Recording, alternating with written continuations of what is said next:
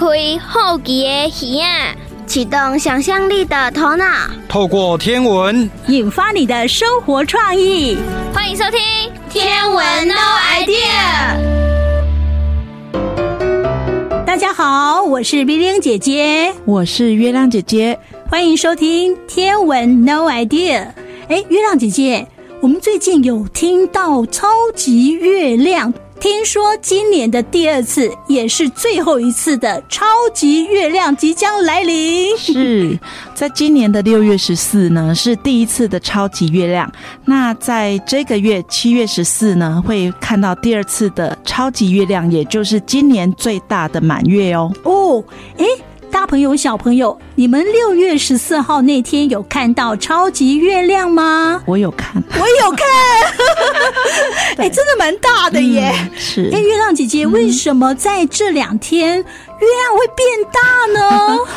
其实啊，月亮绕着地球的轨道呢是椭圆形，嗯，所以有时候会比较靠近地球，有时候比较远离。哦。那比较靠近地球的话呢，呃，我们看起来就会觉得月亮比较大。嗯。那呃，在天文上，我们是把它定义说，呃，月亮如果距离我们地球在三十六万公里。以内的话，这个我们就呃俗称就叫超级月亮这样子。哦，是，我觉得好漂亮哦，那种感觉真好。如果你六月十四号没有看到，没关系。嗯千万要把握最后一次七月十四号，嗯，对不对？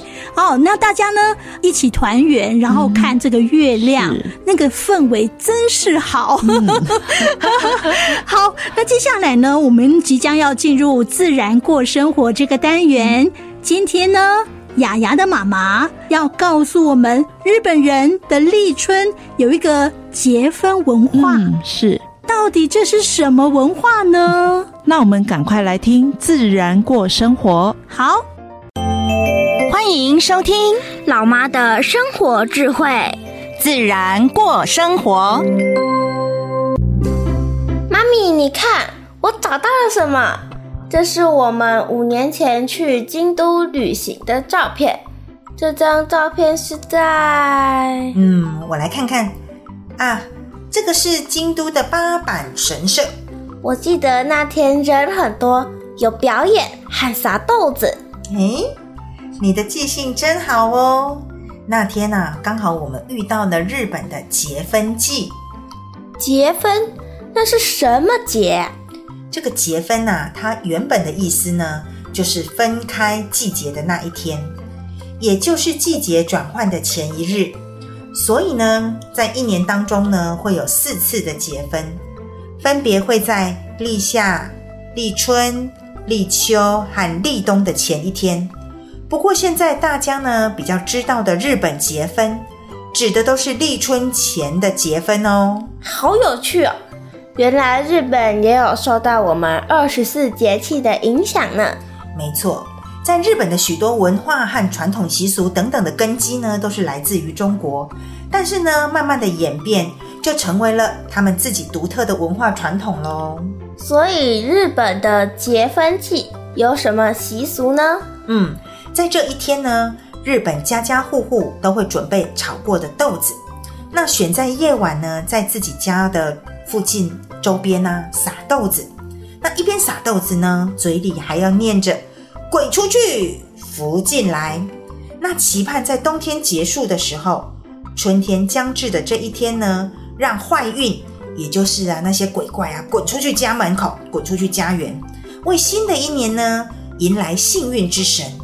而且啊，他们相信呢，在这一天吃下跟自己年龄相同的豆子，就会招来好运。例如雅雅，你今年几岁？我今年十岁了。那你就是吃十颗豆子，那未来一整年呢，都会不再忧愁，天天都 happy 呢。那像我们元宵节吃元宵，端午节吃粽子，日本的结婚有什么特殊的食物吗？嗯，当然有啊。结婚时的料理呢，最普遍的就是吃惠方卷。这个惠方卷呢，是用海苔包七种馅料哦。嗯，第一种呢是比较类似像我们的不啊，我们的不啊。第二种黄瓜，还有玉子烧，你最喜欢吃的，还有鳗鱼。还有樱花鱼松跟香菇、虾子这七种馅料呢，代表着七福神，也就是呢把福气卷在寿司内的意思哦。我记得那个时候我们在超市里都可以看到柜台前面摆着一条一条的惠方卷，而且啊，你知道吗？吃的时候还有小撇步哦。为了呢不要让福气断掉，我们这个惠方卷呢不切块吃。最重要的是呢要朝着惠方，这个惠方指的就是呢吉利的方向。那每年的惠方呢都不一样哦，所以呢你一定要记得先调查一下，你才不会转错边了。而且呢，另外在吃惠方卷的时候，如果开口说话，那个好运气就跑掉了。所以呢。要边吃边在心中默念愿望，而且呢，要一个人呢，安静的、默默的吃掉一整条哦。哎呀，那像我这种喜爱边吃边聊天的人，一定会很痛苦的啦。不过，这个撒福豆吃惠方卷的日本结婚的习俗，还真的是很有趣。嗯，世界各地呢都有自己的祈福消灾仪式哦。以后呢，我们还会有很多机会来认识呢。妈咪，前一阵子来阿嬷家的一个阿姨去参加泼水节，这也是他们的庆祝仪式吗？没错啊，这个泰国的泼水节呢，对泰国人来说呢，是一年当中最欢乐的传统新年节日哦。这个节日就像是过年呢，对我们来说一样的重要。有许多居住在城市的居民呢，会在这个时候呢返回他们的家乡，跟家人团聚啊，过节啊。这个泼水节呢，是一个祈求呢来年顺利、充满祝福意涵的节日，通常会在每年的四月十五、十三这三天，就是大概十三到十五这三天来举行哦。不过呢，也会因为各地节气的时间来增减而有所不同。那向着别人泼水的意思呢，就是象征把一年的邪恶的、不幸的和罪恶的通通都洗掉，并怀着一切美好和纯净开始新的一年，就像你洗澡一样洗得干干净净。哇，可以打水仗哎，这真的是太好玩了！用好玩的心啊去看待庆祝仪式就对了，不要因为呢被泼得全身湿透了、淋湿了就生气喽，那就失去了节日本身庆祝的意义了。日本人撒豆子。泰国人泼水，世界上的节庆活动真的是太有趣了。接下来我们要来进行的单元是历史上的他。那今天要介绍的是威廉敏娜弗莱明。哎，月亮姐姐，嗯、听说这个威廉米娜她是皮克林的女佣？对，是。哎，有可能吗？对啊，她她的命运很奇特哦，因为她本来是一个单亲妈妈，然后就是在皮克林家帮佣。后来皮克林的太太认为她呃就是工作很细心，所以推荐给皮克林来帮他做很多天体照片的分析。嗯那后来他还成为了天文照片馆的馆长哦。哦，嗯、是，嗯，转变太大了吧？是，而且呃，在现在在外太空有一颗小行星，就用威廉米娜来命名哦。哦，好厉害哦！嗯、到底呢，威廉米娜还有什么样的故事呢？我们现在就来听历史上的她。哲学家也是天文学家。中国的天文学家跟西方的天文学家研究的是一样吗？让我们一起来看看历史上的他做了哪些事吧。嗨，雅雅。嗨，雷霆老师。嗯，你能帮我讲哈佛大学天文台那位女仆助手的故事吗？我很想知道你。嗯，好啊。女仆名字是威廉米娜弗莱明，美国公共电视台曾经专辑报道过这位天文学家哦。嗯，她是怎么变成天文学家的？嗯，有点心酸又幸运的际遇。来，赶快坐好，历史上的她威廉米娜弗莱明的故事开讲喽。嗯，威廉米娜弗莱明，全名威廉米娜佩顿。史蒂文斯·弗莱明，一八五七年出生，苏格兰女性天文学家。天文台同事都叫她敏娜。米娜最为人所知的呢，是她曾在天文学家爱德华·皮克林台长家里当女佣。她发现马头星云，以及她管理女性哈佛计算机团队。她是和皮克林、亨利·罗素一起发现了第一颗的白矮星哦。米娜和皮克林还共同发明了新的光谱分类系统，叫做皮克林弗莱明系统。利用这个分类方式呢，他总共分类了一万多颗恒星，发现了十颗新的恒星，以及三百一十颗以上的变星，还有呢是五十九颗的气态星云。哦，米娜有一双好视力耶！是啊，你们的护士阿姨会很喜欢她哦。嗯哼，七岁时，当雕刻师的父亲过世了，到了十四岁。米娜选择当一名学生教师。二十一岁的时候，她跟着家人移民美国，不久成了单亲妈妈。哇！在人生地不熟的美国，她得养活自己和肚子里的孩子呀。所以，米娜选择当女佣，做家事活。男主人就是皮克林台长。大着肚子在那边劳动，应该很累又很辛苦吧？是啊，不过呢。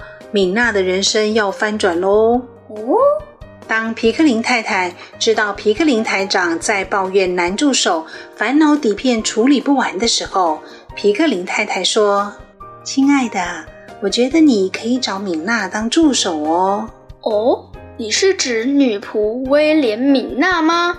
就是他，虽然才来几个月，但我发现他的能力好，做事细心又尽力。做人忠诚、有活力又有毅力，我想他可以胜任的。有一天，米娜就被叫到天文台小试身手之后，就开始兼职。等孩子生下来呢，她就正式成为助手，帮台长皮克林处理影印和出版品有关的文书工作。偶尔白天，她可以操作望远镜做观测哦。哇，成功转换工作了呢！是啊，你没想到米娜的第一个贵人竟然是皮克林太太哦。天啊，我拢没想到。进入天文台的第六年，真正的机会来了。皮克林台长十分肯定米娜在出版品上的作业效率。当恒星光谱巡天计划需要补充一位助手的时候，皮克林马上推荐米娜给德雷伯夫人。让米娜负担起编制亨利·德雷波星表的重责大任。从此，米娜开始接触天文研究相关的知识了。米娜很会看图、比对资料。曾在皮克林台长的支持下，米娜在《自然》杂志上发表，她发现了两颗罕见的沃夫瑞叶星哦。之后呢，米娜成为天文照片馆馆长。她是第一位在哈佛大学获得工作上头衔的女性，负责照片的检查、维护、分类和索引。这是恒星光谱巡天计划里最基础、最重要，但又是最呆板的文书工作了。新任务让米娜负责招募、管理大多数的女助手。她建立了一支端庄有礼、工作效率高又十分有纪律的忠诚团队哟。哇哦，令人印象深刻啊！嗯。米娜还很有管理天分，她替记录部设计了一种准确、快速又容易看的格式。接下来的二十五年里，米娜陪着哈佛大学天文台成长，被好几个天文协会接受，还获颁奖章。宇宙中有颗小行星被称为威廉米娜星，可以这样子被肯定，真的好替她高兴哦。嗯，用人出身的女性要在父权至上的天文学术界被肯定。那是需要无比的努力和毅力的。哇，嗯，你看过猎户座吗？有啊，三颗星排一排是腰带，上下左右各一颗，左上那颗红红的，嗯，右下那颗白又亮，嗯，所以说猎户座是最好认的星座。是的，很棒。猎户座腰带最东边的那颗星叫生宿一，它的南边有一团暗又模糊的暗星云。那个就是敏娜发现的马头星云，当时不被承认的，直到二十年后，当哈佛女计算机的知名度大了，敏娜发现马头星云的事才被承认哦。嗯，忍气吞声二十年，厉害。是啊，还好米娜熬出头了。对，她为哈佛大学天文台和恒星地图奉献了很久很多哦。今天历史上的她，威廉米娜弗莱明的故事就讲到这里，希望你喜欢。嗯，我很喜欢哦。谢谢老师，我们下次见喽。下次见，拜拜。拜。大家好，我是碧莲姐姐，我是月亮姐姐，欢迎继续收听《天文 No Idea》。好，那我接下来呢，第三个单元，我们礼拜二都要播出 English Rock 这个单元。礼拜一的第三个单元是播什么？台语，你刚有听过哦。那礼拜二是英语、嗯、，English Rock 哈。是。那其实呢，呃，这个单元我们在去年的时候也有推出，嗯，那很多的家长都很喜欢 这个单元，嗯、觉得说，哎，你们那个单元里面的小朋友太厉害了。嗯、对。好，那我们今天呢，English Rock 呢要介绍的是。一个礼拜有七天是怎么来的呢？嗯、你最喜欢哪一天呢？我最喜欢礼拜天。好，小朋友，你最喜欢哪一天呢？嗯、呃，为什么一个礼拜会有七天呢？嗯、我们现在来听 Ann 老师的介绍。嗯、Hi hi hi, we're English Rock. English Rock. Welcome to our channel. English Rock and Rock English. Hey, hey, hey! Welcome to English Rock. English Rock. Let's rock English. Monday, Tuesday, Wednesday, Thursday, Friday, Saturday, Sunday. Monday, Tuesday, Wednesday, Thursday, Friday, Saturday, Sunday. What are you singing? It sounds nice. 还不错听诶。I'm singing seven days of the week. 我在唱一周有七天的歌啊。Do you want to sing with me? 你要不要跟我一起唱呢？ 呃、uh,，I don't think I am a good singer, so no, thank you. 我觉得我可能唱的不好，所以还是不了。You haven't tried，拜托，你又还没试过。Try it, come on，来啦，试试看，试试看。呃、uh,，I am more interested in why there are seven days in a week. 呃、uh,，我对于为什么一周有七天还是比较有兴趣。唱歌就先免了吧。Okay, so I'll tell you the reason why there are seven days in a week, and we are going to sing the song later. 好吧，那我就先告诉你为什么。可是等一下我们要一起来唱这首歌哦。You are going to tell me why there are seven days in a week. And then I will think if we are going to sing the song or not. 你先告诉我为什么一周有七天，我再来决定要不要唱。OK，其实有关于一个星期有七天的由来有很多不同的说法，But it is said that，但据说最早是由苏美尔人发现的，然后就一直沿用到 Ancient Babylon 古巴比伦人，而最后的版本呢，就是由 Ancient Babylon 所定定出来的。古巴比伦人，What is that? There are four important civilizations in the world. 在这个世界上有四个极为重要的四大古文明。They are ancient Babylon, ancient Egypt, ancient India, and ancient China. 分别是 ancient Babylon 古巴比伦，ancient Egypt 古埃及，ancient India 古印度，and ancient China 中国文化。 事实上，这四大古文明就分别对应着世界上的发源地。比如说，古巴比伦 （Ancient Babylon） 就代表着两河流域；Ancient Egypt（ 古埃及）就是尼罗河流域；Ancient India（ 古印度）就是印度河流域。那你猜猜看，中国文明？It's your turn. Make a guess. 呃、uh,，Speaking of China. 说到中国，无非就是长江和黄河了吧？That's right，没错，Ancient China 就是黄河流域。四大古文明，The Four Civilizations，就是人类文明最早诞生的区域。苏美尔人在很久很久很久以前，就是透过观察月亮的方式，发现每隔七天，The Moon 月亮就会历经新月 New Moon。半月 （half moon）、全月 （full moon）、half moon 半月以及新月 new moon 的五个历程作为一个循环。So there are seven days in a week is because of the change of the moon. 所以一周有七天，是因为他们观察月相变化所得出来的结论吗？That's right，没错。New moon, half moon, full moon, half moon. New moon is the circle. 他们透过观察月亮，发现月亮的阴晴圆缺，所以啊，就推论出七天是月亮盈亏的周期。Therefore, they divided a month into four weeks, and there are seven days in a week. 所以他们就把一个月分成四个星期，而七天就定定为一周。Oh, that's the beginning of weekdays. Now I understand. 哦，oh, 原来这就是一个星期有七天的由来啊！我现在知道了。By the way, what day is it? 对了，今天是星期几呀？It's Sunday, but actually Sunday is not called Sunday. 但是实际上星期天本来不叫做星期天的，It is called 太阳神。哈？太阳神？But we don't say 太阳神 now. We say 星期天 or 星期日，而且太阳神也不好念，也很难记。Why did they use the name？为什么他们要用太阳神这个名字啊 ？In ancient times, people believe in the power of God.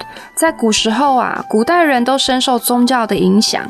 So naturally, ancient Babylon named the weekdays after seven gods. 所以古巴比伦人就以七个神明的名字作为星期的依据。 这很自然呐、比如说原本的星期一到星期日，就是分别用七位星神的名称来命名。诶，我想一下哦，呃，分别是太阳神、月亮神、火星神。Wait a minute，等等，你让我猜一下，接下来该不会还有金木水火土吧？Smart boy，你很聪明诶。That's right，没错。但是那个顺序要换一下。诶，你打断我了，我再想一下啊哦，接下来是水星神、木星神、金星神，还有土星神，这些都是星期最早的名称哦。So 最早是说太阳神、月亮神、火星神，诶，还有什么土星神？Then why we have a different name now？那现在的星期，Monday、Tuesday、Wednesday、Thursday、Friday、Saturday and Sunday，又是怎么来的呢 ？Language changes，语言会随着文化和时代改变啊，所以星期的名称就随着基督教传播到欧洲 （Europe），慢慢改变成了现在我们口中所说的星期。诶，你再把刚才那个星期全部重讲一次啦。哦、uh，Monday、Tuesday。Wednesday, Thursday, Friday, Saturday, and Sunday. That's right，说得真好。But Monday, Tuesday, Wednesday, Thursday, Friday, Saturday, and Sunday 这些新奇的名字又是怎么命名的呢？嗯，I think we can talk about Sunday first。我觉得我们先来讲星期天好了。Ancient Babylon，古巴比伦人呢建造了七星坛，这是用来专门祭祀七个星神。There are seven layers。这个七星坛呢，总共有七个神，每一个层都有一个星神，由上到下分别是日、月、火、水、木、金、土。等七个星神，而太阳神呢主日，所以它主管的就是星期日，因此星期日又叫做 Sun's Day。Sun 和 Day 原本是分开的，也就是太阳的日子。Sunday, Sunday, Sunday, Sunday，一直演变到现在，就渐渐的变成了 Sunday。它中间的 apostrophe s 一撇 s，慢慢的就被忽略掉了。而刚好 Sunday 又正是基督教中代表着上帝的一天。How about the others？那其他的星期呢 ？There will be another story. I'll talk about it next time. 其他的星期又是其他的故事了啦，我下次再跟你说。哎，你要跟我一起唱了没啦？呃、uh,，You sing again，你再唱一次，让我再听一下。OK，Monday、okay. Tuesday、Wednesday、Thursday。 Friday, Saturday, Sunday, Monday, Tuesday, Wednesday, Thursday, Friday, Saturday, Sunday. Woo! Come on, sing with me. Awesome, very good. 给你一个赞，我不唱。Liar 又骗我。There are seven days in a week. There are Monday, Tuesday, Wednesday, Thursday, Friday, Saturday, and Sunday. Do you get it? 这样你懂了吗？接下来我们要进行的单元是古人的星空。哎，月亮姐姐，嗯、那个我知道说北斗七星的故事，这是中国版，但听说俄罗斯也有俄罗斯版的北斗七星吗？是，呃。他其实是在讲说，有一个小女孩，呃，她蛮孝顺的哈。嗯、那她她妈妈因为很渴，然后家里水井都没有水了，所以她就是走了很远很远的路去找水。嗯、那终于找到了水，她用水瓢舀起来，要回家的路上遇到了一个可怜的老人，要跟他要水喝。哦，对。哦，后来那那那那那，那到底给不给呢？给的话，他妈妈可能就没水喝了。嗯、是，小女孩会做怎么样的抉择呢？那我们一起来听古人的星空，里面有答案哦。你听过哪些关于星空的故事呢？星星的故事不只有希腊神话哦。古人的星空。带您遨游全世界精彩的星空传说。各位听说过北斗七星吗？相信大家应该都听过，而且可能也知道北斗七星可以用来寻找北极星，是西洋星座大熊座的一部分。是的，因为北斗七星的形状非常显眼，因此世界各国打从古代就有注意到这个星座。而且也将七星的形状联想成各种不同的东西。在欧洲地区，北斗七星最常被联想到的东西其实是勺子、汤匙之类的生活用品，而且也都有相关的故事流传下来哦。今天我们就来介绍一个流传于俄罗斯斯拉夫民族之间的北斗七星故事吧。相传很久很久以前，在俄罗斯乡下的一个小村庄，因为遭遇干旱。接连好几个月都没有下雨，农作物干枯，村民养的动物都病了，连人们自己都快渴死了。村里有一位善良的小女孩叫安娜，她的妈妈卧病在床，身体越来越虚弱。安娜心想，如果可以让妈妈喝到水，妈妈的身体应该能比较快好起来。我无论如何都要找到水给妈妈喝。于是，一大清早，天色微亮，他就拿着舀水的水瓢出门，希望可以带些水回家给妈妈喝。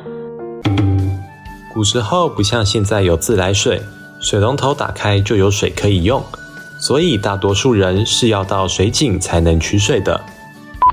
虽然连续好几天，安娜到村里的水井边都没有舀到水，但她不死心。这天还是先到村里的井边再看一次。当他把水桶往井里抛，却只听到水桶直接摔在井底的声音。井底果然还是一滴水也没有。唉，安娜叹了一口气，心里觉得很失望，但也没有感到很意外。她立刻决定动身前往附近的小溪，看看是否能从溪边直接提水。太阳耀眼的光芒洒满整片大地，他握着水瓢，穿着草鞋，小心地走在布满碎石子的小路上。走着走着，来到了小溪边，他四处张望，却没看见过去蜿蜒曲折、流水潺潺、水底鱼儿清晰可见的小溪。映入眼帘的，像是块泛黄的大棋盘。干涸的裂缝纵横交错，就像是棋盘上的线。棋盘一格一格内，上面的棋子，既是晒成干的小鱼小虾。唉，完全都干了，都可以在上面行走了。咦，我记得再走远一点的地方，有条大一点的河流，或许我可以去那里看看。于是他连忙起身，往他不是很熟悉的地方前进。高悬的太阳展现他的热情，安娜的额头微微渗出汗珠。就这样走了好一会儿，来到另一条小河流，却发现这里一样没水，只有半干的泥巴。安娜看着半干的泥巴，心里想：至少这里还没完全干掉。而且我听说更远的地方还有条更大的河流，那是她从没去过的地方。但想起生病的母亲，她决定冒险再走更远一点。于是安娜再度起身，走向未知的远方。虽然心里有点担忧，但因为干旱的缘故，动物也都离开了，所以一路上小女孩只能孤独地前进。面对陌生的环境，她稍微放慢了脚步。毒辣的烈日却毫不留情，晒得他皮肤红彤彤的。走了好久好久，他终于看见大河，或者说曾经是大河。虽然河床很宽，但完全没有水，只剩原本的河流中央有一点小小的浅沟。有浅沟，就可能还有水流。安娜急急忙忙地往上游跑了过去，果然发现，在河道中央还有一条水沟似的水在流动。她高兴地立刻舀水起来喝，却发现水很浑浊，充满泥沙。于是她耐着性子等泥沙沉淀，才小口小口地喝，发现泥土味很重。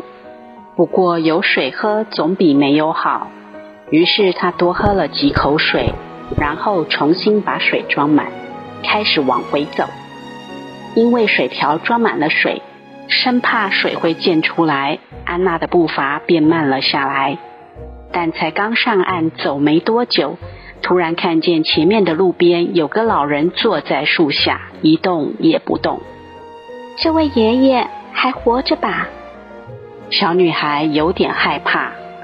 突然，那老人张开眼睛，用沙哑的声音说：“水。”看来老人需要水，但手上的水得来不易，是要给妈妈喝的。安娜咬着牙，装作没听见，准备走过去。但在经过老人身边的时候，又听见老人向她讨水喝的声音。小女孩心软了。所以把水瓢凑到老人嘴边，只见老人大口的灌水，很快就把整瓢的水喝光，连底下的泥沙都吞了下去。别喝太快，会呛到的。安娜好心提醒，但老人只急着喝水，喝完还露出想要更多的表情。好吧，他也才刚上岸，可以多跑一次。于是，小女孩急忙跑回水边，又装了一瓢水给老人喝。前前后后，老人一共向她要了三瓢水。这样一来，时间也晚了。安娜心里开始觉得着急，她想要拿水回家给妈妈喝。这趟走回来，老人不见了，所以安娜小心翼翼地加快脚步走回家去。到家时，天都黑了。他推开家门，走向妈妈的床边，却一不小心被椅子绊倒，把水洒了一地。安娜哭了出来：“我辛苦了一整天，却连一滴水都没办法给妈妈喝到。”这时门口传来敲门声，安娜红着双眼去应门，发现是那位老爷爷。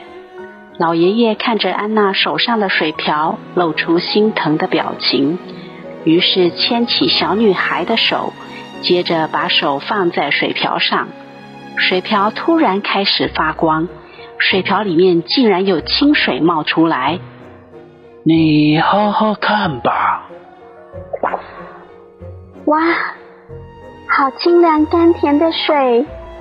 安娜发现这神奇的水把她所有的忧伤和疲劳都冲走了，而且不管她怎么喝，水瓢都是满的。于是她赶紧把水拿去给妈妈喝。果然，妈妈喝了水，病就好了。于是安娜连忙把水拿去给村子里其他的人喝。喝了水的人都立刻恢复精神，整个村子立刻活了起来。安娜最后来到井边，看见老人正在看着井底，她向老人道谢。老人手伸向井底，要她把水瓢丢下去。安娜照做了，只听见水瓢掉进水里的声音，水花甚至溅到井上来。突然，整口井开始发光，而水瓢也从井底飞了出来，直到天顶，化作像水瓢形状的七颗星星。这就是北斗七星的由来。哇，又到了我们节目的尾声了，好像呢听不够哎，不过瘾。呃，其实呢，如果说想要重听这一集的节目的话，我们有两个管道哦。嗯有哪两个管道呢？呃，一个可以上我们的 YouTube，就是《侏罗城的星空》。嗯，那另外一个呢，可以上 Yes 五二加一的 Podcast，这上面都会放今天的节目音档哦。那另外的话，我们是不是一样？今年有有奖征答呢？一样有哦。你只要搜寻《侏罗城星空》网站，就可以看到这个礼拜的题目喽。哦，然后呢，我们点进去作答，我们一样是采积分制，对不对？哈、嗯，是。呃，我记得去年大家都是每一周每一周去填有奖征答，然后呢，呃，你每一次就会有积分。嗯、那最后呢，我们是采积分制来发奖品哈、嗯，好，所以呢，我们鼓励所有的大朋友小朋友一起来填有奖征答，也是一个游戏啊，也是一个趣味。嗯、然后呢，也是测。试一下，你听节目有没有听到重点？好，记得呢上我们侏罗城的星空这个网站去填答哦。嗯，今天节目进行到这里，那下个礼拜一欢迎大家准时在中午十二点收听天文 No Idea。拜拜，拜拜。文化部影视及流行音乐产业局补助直播。